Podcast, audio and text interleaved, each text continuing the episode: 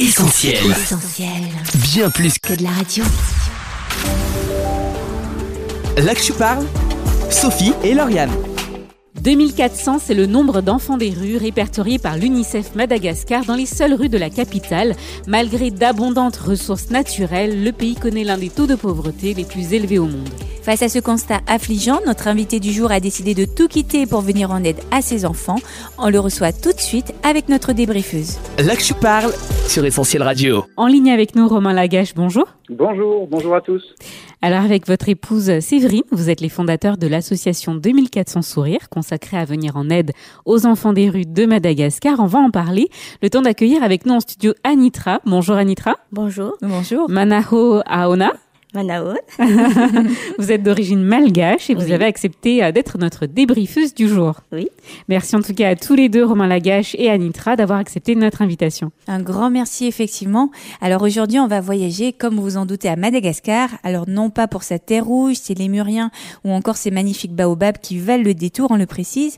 Madagascar, on l'a dit, connaît l'un des taux de pauvreté les plus élevés au monde, une pauvreté qui touche euh, particulièrement les enfants. Mais est-ce qu'on en entend suffisamment parler? A posé la question dans la rue, on écoute les réponses. La pauvreté en général dans le monde, mais pas plus particulièrement à Madagascar. J'ai déjà entendu parler de ça. La pauvreté en général, de toute façon, euh, c'est très triste, hein. très chanceux aussi d'être euh, en France, parce que bah, on a de la chance, c'est un pays riche. Alors euh, oui, j'ai déjà été à Madagascar il y a 5 ans. Du coup, euh, j'avais pu vraiment me rendre compte voilà, de la situation euh, auquel c'était euh, là-bas. C'est vrai que je crois que depuis, euh, la situation s'est nettement détériorée. Peut-être à la télé, mais pas auprès de mon entourage. Anitra, vous qui êtes d'origine malgache, on l'a dit, Oui. est-ce que vous avez une réaction à ce qu'on vient d'entendre? Oui, c'est fréquent d'entendre les gens dire euh, ces choses-là. C'est très souvent. Et quand vous étiez à Madagascar, vous aviez cette vision-là de la pauvreté des enfants sur place? Oui, bien sûr, euh, c'est une réalité pour moi. Je le vivais au quotidien. Tous les jours, euh, même dès qu'on sort de chez soi, bah, il y a un enfant pauvre, euh, une famille entière qui viennent demander quelque chose à manger. Et, s'ils ont de la force, ils osent demander est-ce qu'il y a un travail pour nous pour qu'on puisse manger aujourd'hui? Alors Romain Lagache, est-ce que vous avez une réaction par rapport à ce qu'on vient d'entendre, que ce soit le micro-trottoir ou Anitra Vous qui l'avez constaté sur place, qu'est-ce que vous avez vu, vous, de votre côté? Alors, c'est vrai que la pauvreté de Madagascar n'est pas le sujet qui fait la une des journaux lorsque l'on parle de cette euh, magnifique île, de ce grand pays.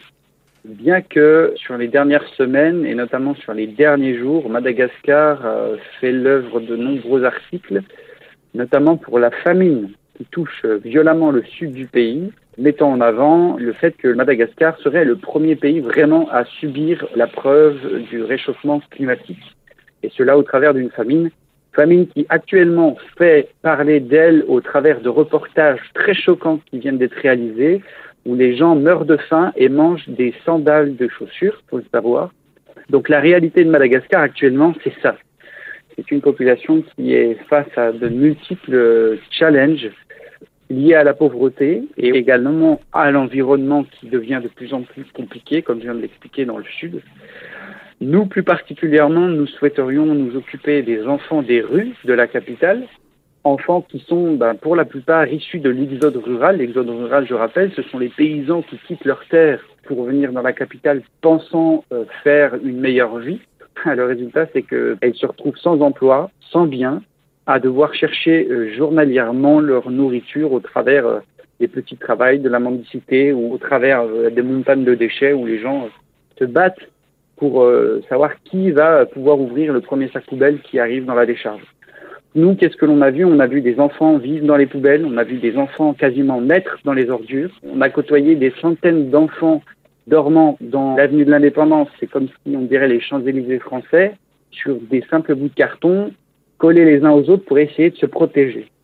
Et c'est quand euh, nous avons été face à ça que nous avons décidé de changer de vie. Quand on vit en Europe, quand on vit dans les pays euh, du Nord, on a une chance incroyable, mais souvent on l'oublie. Alors que dans les pays du Sud, il y a vraiment de la souffrance. Bien sûr, il y en a également ici, il ne faut pas le nier. Mais la souffrance, elle est plus marquée là-bas, elle est plus agressive, si je peux dire ça comme ça, puis elle est plus massive. Donc voilà un petit peu notre constat. Effectivement, un constat euh, qui est fort hein, et qu'il est important de rappeler. Et d'ailleurs, on invite nos auditeurs à découvrir les vidéos que vous avez publiées sur votre page YouTube 2400 sourires, des vidéos euh, assez explicatives, intéressantes, et puis des images aussi frappantes hein, que vous avez euh, vues sur le terrain et que vous rapportez dans ces vidéos. Alors, Romain Lagache, je reviens sur votre association que vous avez fondée donc avec votre épouse Séverine. Vous nous en avez un peu parlé, mais qu'est-ce qui concrètement est à l'origine de ce projet? Et peut-être commencer par ce nom 2400 son sourire. Qu'en est-il Oui, voilà. De quoi s'agit-il? Bah, En fait, euh, en 2019, nous sommes allés à Madagascar au voir de la famille sur place. Et un soir, nous avons fait le choix d'aller en ville avec mon épouse. On a laissé les enfants euh, garder ce soir-là. Et comme je tourne un petit peu des reportages, j'ai pris ma caméra et, et c'est ce soir-là où en fait on s'est retrouvé face à des centaines d'enfants qui dormaient dans la rue. Et il y a eu beaucoup de rencontres, mais une nous a profondément marqué et c'est celle-là qui a fait basculer notre vie.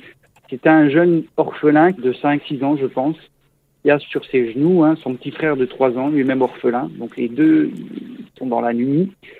Et, je lui demande où sont ses parents. Il me dit que ses parents sont morts. Et il me dit dans la foulée qu'il est un misérable. Et ça, ça nous a bouleversés parce que tout ce qui était là ce soir-là était terrible. La misère, les odeurs, la noirceur euh, de la ruelle. Et en fait, c'est comme si pendant cette période, Là, dans les deux heures qui ont suivi ce rendez-vous, il fallait faire un choix dans notre vie. Donc, on a décidé de changer de vie. Et euh, très rapidement, on, a commencé à faire nos valises, à engager des choses. À, trois mois après, je suis allé voir ma direction pour leur annoncer que j'allais partir ouvrir un orphelinat. Et puis, bien, les choses ont commencé à se mettre en place. Alors, pourquoi 2400 sourires? Parce que justement, lorsqu'on est rentré de cette euh, rencontre dans la rue, j'ai fait des recherches et, et, en fait, je suis tombé sur des rapports de l'UNICEF qui indiquaient que en 2019, 2400 enfants au minimum dormaient chaque nuit dans les rues de la capitale malgache. Alors on a décidé d'appeler cette association 2400 sourires pour ces 2400 enfants. Quel est l'objectif de cette association et quel est l'objectif de ce changement de vie que nous opérons? Eh bien tout simplement c'est de construire un village, le village des sourires, qui sera composé d'un internat, d'un pôle scolaire, d'un pôle sportif et d'un pôle artistique et qui permettra en fait d'accueillir ces enfants, de les recueillir en lien avec euh, les autorités locales pour les amener jusque dans un avenir professionnel qualifié, en, espérant même financer euh, l'intégration d'autres études de ces enfants, pour leur donner un avenir loin de la rue. Et c'est vraiment aujourd'hui par l'éducation, par l'accès à la connaissance que l'on peut changer des vies et que l'on peut sortir de la rue, passer de la mort à la vie vraiment, et surtout fuir aussi tous ces trafics qui sont en train de se créer autour des enfants des rues, parce que malheureusement, dans la pauvreté, il y a également la misère, et la misère, eh bien, c'est toute cette euh, ambiance machiavélique qui se développe autour de la pauvreté pour en faire du business, esclaves euh, domestiques, esclavage sexuel, violence, etc., etc. Donc notre objectif, c'est donc de venir euh, aider ces enfants en les récupérant et en les accompagnant dans ce village sur du long terme. Alors Anitra, je me tourne vers vous. Je vous ai vu euh, réagir en entendant les propos de Romain Lagache. Une réaction? Oui, c'est un projet vraiment euh, encourageant. Euh, de la part d'une famille qui veut laisser tout ici en France pour venir vivre à Madagascar, s'adapter dans des milieux vraiment pas faciles. Et je salue ce courage de venir en aide les enfants pauvres de mon pays. Hum. Alors merci Anitra parce que vous nous faites la transition pour la question suivante. Euh, Romain Lagache, dans l'une des vidéos de votre page YouTube, vous répondez à une question qu'on a envie de vous poser. Pourquoi aider les autres ailleurs alors que peut-être que vous pourriez le faire ici? Eh ben, Je crois que dès que nous avons la possibilité d'aider, que ce soit ici ou ailleurs, il faut le faire. Un journaliste m'a posé la même question samedi dernier et je lui ai dit, mais monsieur, vous avez la possibilité de demander un jour de congé à votre employeur, ici en France, et d'aller aider les restos du cœur trois jours. Vous posez un jour, un vendredi, et vous allez aider un vendredi, un samedi, un dimanche. Tout ce que l'on peut trouver à faire, il faut le faire. Et en fait, j'aimerais dire à tous ceux qui nous écoutent, vraiment ça c'est quelque chose d'important et de fondamental dans la vie de chacun. Je crois profondément que l'on ne peut pas rentrer pleinement dans sa vie ou se découvrir soi-même si un jour nous n'avons pas pris le temps d'aider les pauvres. Je nuance, je, ne parle pas d'ici de donner 5 euh, euros ou 10 euros à une personne qui vit dans la rue. Je parle d'un investissement de quelques jours, voire de quelques semaines. Parce que quand on va aider des pauvres, quand on va aider des nécessiteux, il y a quelque chose en nous qui prend vie. Il y a une prise de conscience extraordinaire qui vient enrichir notre quotidien. Et on va recevoir bien plus que ce que l'on va donner.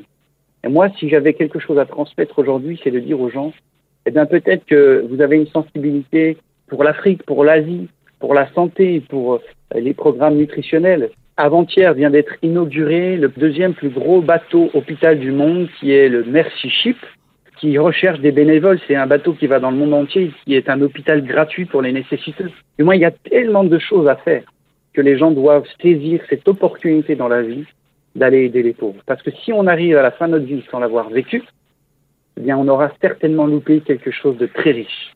Une richesse que ni l'or ni l'argent ne peut acheter. Alors Romain Lagache revient sur euh, une autre vidéo que vous partagez euh, sur votre chaîne YouTube. On va écouter euh, un extrait, vous y présentez quelques chiffres, on écoute.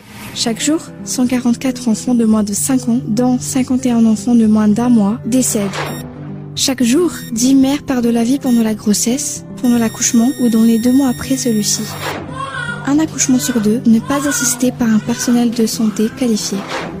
Seulement un enfant sur trois a reçu tous les vaccins. Un enfant de 2 à 17 ans sur 8 vit avec un handicap. Alors, euh, un petit extrait de cette vidéo, donc on peut retrouver effectivement sur YouTube. Romain Lagache, ces chiffres, euh, ils sont assez frappants. Est-ce que la crise Covid a eu, un, on imagine bien, un impact hein, sur euh, tout cela? Dans quelle mesure cette situation déjà critique s'est empirée avec la crise Covid? Alors ces chiffres que l'on entend, c'est une vidéo de l'UNICEF. Hein. donc tous ces chiffres sont vérifiables.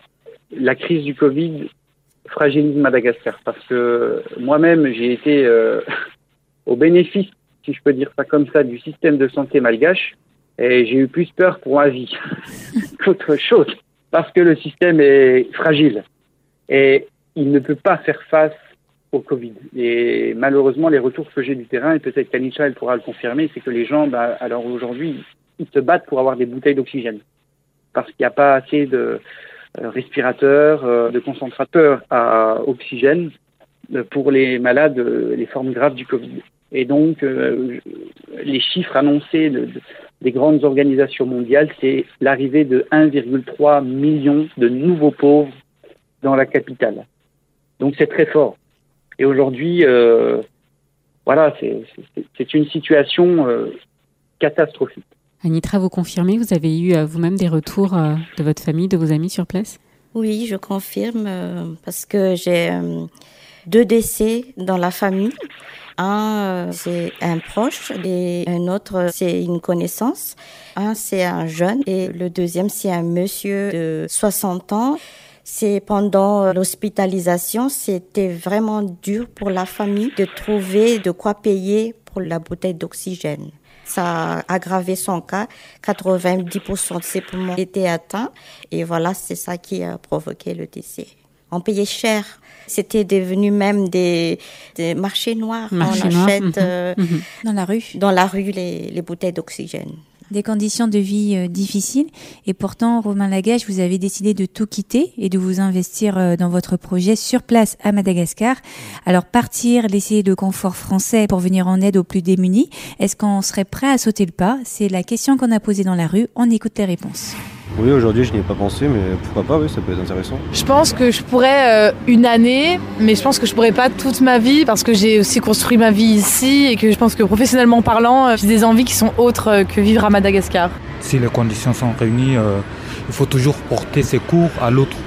Donc des enfants qui souffrent, ouais, on peut également souffrir de ce côté. Je pourrais donner du temps, oui, mais bah, une année aussi, je pense que ce serait déjà pas mal. Hein toute ma vie, je pense pas. Moi, je serais prêt, mais pour une euh, courte durée. C'est-à-dire, euh, bah, si j'en ai l'occasion au cours de ma vie, pour l'instant, c'est pas le cas, mais si j'en ai l'occasion, environ 2-3 euh, mois. Alors partir pour une courte durée, on l'a entendu à plusieurs reprises. de votre côté, Romain Lagache, vous avez tout quitté, vos habitudes, vous avez mis de côté, comme vous nous l'avez dit, votre carrière professionnelle. Est-ce que c'est une décision qui était dure à prendre et est-ce que vous savez combien de temps vous comptez rester là-bas? Alors, c'est pas une décision facile à prendre, surtout quand on a des enfants en bas âge, parce qu'il ne faut pas hypothéquer la vie de nos enfants. Il ne faut pas être non plus sur l'émotionnel. Oui, on a vu des choses dures, mais on réagit de manière intelligente. Ça fait deux ans que l'on a construit le projet. On a de trouver des partenaires, on en a trouvé. Mais il y aura toujours euh, des centaines de questions auxquelles nous n'aurons pas les réponses. Et malgré ces questions, il faut sauter le pas. Parce que si on n'ose pas, si on attend de réunir euh, l'ensemble des éléments pour partir, ben, il se trouve que l'on ne partira jamais. Sauter le pas, ça n'a pas été tellement difficile pour nous parce que c'était déjà quelque chose en nous qui, qui était là, cette idée de, de, vouloir aider les autres, déjà dans nos carrières professionnelles. Hein. Mais euh, là, avec la prise de conscience et la vision du terrain, on s'est dit qu'il n'était pas possible de passer son tour. C'était nous qui étions interpellés, on ne peut pas passer le relais, il n'y a personne qui a été là dans la rue ce soir-là comme nous. Donc c'était à nous de faire un choix. Et on l'a fait, on a essayé de le construire au mieux. On part aujourd'hui avec euh, peu de soutien, on en a déjà, mais on a peu de soutien, et on espère que des gens vont être touchés par ce projet et puis décider de, soutenir euh, que ce soit notre famille ou parrainer un enfant. Et on a bon espoir, parce que ce qui compte, c'est l'espoir. Est-ce que, Romain Lagache, vous avez suivi une formation euh, particulière pour euh, construire ce projet, pour aller sur le terrain? Dans les métiers que j'ai déjà euh, opérés, bon déjà je suis pompier volontaire en France, donc ça me donne quelques bases au niveau sanitaire, paramédical. Et puis je suis également euh, amené dans mon métier à, construire des projets pour la recherche de partenaires. Ayant été aussi baigné depuis tout petit dans l'humanitaire avec mes parents qui sont dans le domaine, euh, qui ont créé une grosse ONG, voilà, il y a comme un bain familial qui est là. On a besoin d'apprendre tous les jours. Mon épouse, elle, a, pris euh, des cours au travers d'organismes assez connus dans le milieu de l'humanitaire pour euh, conforter des connaissances. C'est pour ça que je dis que pendant deux ans, nous avons mis au bénéfice les confinements pour peaufiner le projet et, et construire les choses. Mais je nuancerai. Parce que beaucoup de gens se disent je suis pas capable, d'autres sont mieux que moi. Mmh. Sauf que cette question, c'est comme une fuite, parce qu'en fait, ceux qui sont capables ne sont pas forcément ceux qui sont sur le terrain. Et beaucoup de partenaires de terrain, d'acteurs de terrain que nous avons rencontrés, c'était des gens lambda qui ont saisi l'opportunité. Et c'est des gens qui avaient cette force de conviction qu'il fallait le faire et qui n'ont pas lâché. On connaît des gens, ils ont construit des hôpitaux, des écoles, des orphelinats. Il y en a un, c'était un réparateur de, moteur de bateau, l'autre une infirmière, un autre c'était un pilote d'hélicoptère, un autre c'était un ancien poissonnier. Mais c'est tous des gens qui ont réussi à faire des choses extraordinaires parce qu'ils avaient cette vision. Et je crois que c'est ce qui compte le plus. C'est pas les compétences, c'est plutôt cette passion qui nous anime. Alors justement, réussir à faire des choses, qu'est-ce qu'on peut faire? On a posé la question dans la rue, quelles sont les solutions que l'on pourrait mettre en place pour enrayer ce cycle de pauvreté? On écoute les réponses pour moi, ce serait de sensibiliser, comme vous le faites là, de pouvoir en parler euh, au quotidien et que ça puisse être relayé un petit peu euh, dans les médias. Bah pour moi, c'est le don parce que ce dont il manque, c'est de l'argent et du coup, bah, ce qu'on peut leur donner, c'est seulement ce qui leur manque. Leur donner une chance, surtout d'aller à l'école, d'apprendre un métier. La nourriture, de l'eau aussi, peut-être un, un logement, enfin tous les, les besoins euh, humains en fait, hein. ouais, primaires, c'est ça. Subvenir à leurs besoins sans forcément donner de l'argent, mais peut-être euh, donner de la nourriture ou même euh, des équipements euh, pour la scolarité ou des choses comme ça peut-être. Anitra, peut-être pour commencer, une réaction à ce qu'on vient d'entendre. Est-ce que ce sont des bonnes solutions selon vous? Qu'est-ce que vous en pensez? Oui, bien sûr. comme dans tous les pays pauvres du monde, ben, on donne, on, on, soutient, on parraine, et bien sûr, c'est. Ça vous paraît bien. Oui, voilà. Romain Lagache, une réaction à notre micro-trottoir? Oui. Alors, je pense que la meilleure solution, ce n'est pas l'assistance, donc apporter euh, une réponse matérielle, etc. Je pense que c'est accompagner les gens à s'en sortir. Mais c'est pas tout à fait pareil. Nous, on a fait le choix de construire un orphelinat école parce que l'urgence, c'est bien sûr de protéger ces enfants et de les accueillir, leur donner un toit et à manger, parce que ça, c'est l'urgence. Mais la solution, c'est l'éducation. Parce que derrière, on espère qu'ils vont devenir autonomes et rentrer dans un avenir. Et je crois que c'est la meilleure chose. Mais pour arriver à cela, euh, malheureusement, euh, il faut des moyens. Donc, euh, l'entraide solidaire internationale, elle reste aujourd'hui quelque chose de vital et quelque chose qui reste merveilleux. Quand on peut parrainer un enfant et lui offrir un avenir, mais euh, comme je l'ai dit tout à l'heure, aider les pauvres, c'est quelque chose que l'on ne peut pas acheter. C'est un enrichissement extraordinaire. On ne le fait pas pour soi. On le fait parce qu'on a envie de, donner euh, un tremplin aux autres. Effectivement, alors euh, il faut préciser qu'au sein de votre projet, vous avez aussi une approche du handicap de par la formation de votre femme Séverine. Quelles sont les actions que vous allez mener concrètement? Alors on est très sensible au handicap dans notre famille, on en a fait euh, une grande partie de notre métier, notre carrière professionnelle. Ma femme, plus précisément sur le handicap de la surdité. Et notre volonté serait d'ouvrir une école pour sourds parce que c'est une population qui reste de côté à Madagascar, euh, Annie Cheval pourra peut-être euh, confirmer mes propos, mais le handicap dans la culture malgache reste fadi. Fadi, c'est un interdit, c'est comme des fois une malédiction. Et quand on va en brousse, les enfants handicapés parfois euh, sont rejetés, parfois même euh, passent au travers de, de traditions qui sont très fortes, qui peuvent même des fois faire mourir les enfants. C'est compliqué. Donc, il faut offrir des prises en charge adaptées à ces enfants parce que le pays ne peut pas actuellement, euh, dans la complexité économique dans laquelle il est, travailler des solutions qui soient pérennes. Anitra, vous confirmez? Oui, effectivement, les enfants euh, malgaches euh, dans des situations d'handicap sont souvent rejetés. C'est dans la culture même, on les prend comme des enfants de la malédiction. Alors on arrive à la fin de cette première partie d'émission. Romain Lagache, on ne peut pas concrètement tous prendre un billet demain et partir pour Antananarivo. Alors comment être participant de cette belle aventure? Comment vous aider concrètement et euh, venir en aide à ces enfants, devenir peut-être ambassadeur avec euh, votre association? Alors il y a deux solutions, euh, trois je dirais. La première c'est quand même prendre l'avion et venir nous aider sur un petit séjour de trois semaines avec vos compétences euh, vous avez tous capacité à aimer et donner du sourire. Des fois, les gens nous disent, je suis pas médecin, je suis pas infirmier, je suis pas un, instituteur, mais il n'y a pas besoin que de gens comme ça. Il y a besoin aussi de gens qui savent aimer, prendre soin des enfants, donner de l'amour. Ça, c'est quelque chose de simple, facile.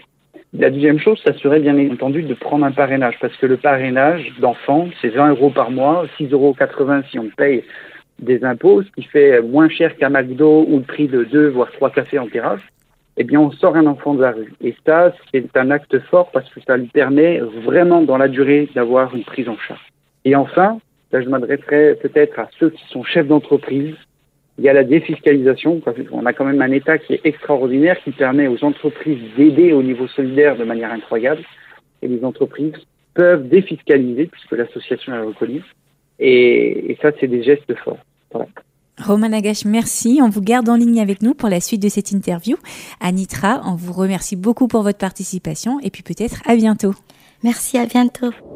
Là que je parle, Sophie et Lauriane. On va tout de suite marquer une pause en musique avec Reason I Sing de Phil Wickham et on se retrouve juste après sur Essentiel Radio.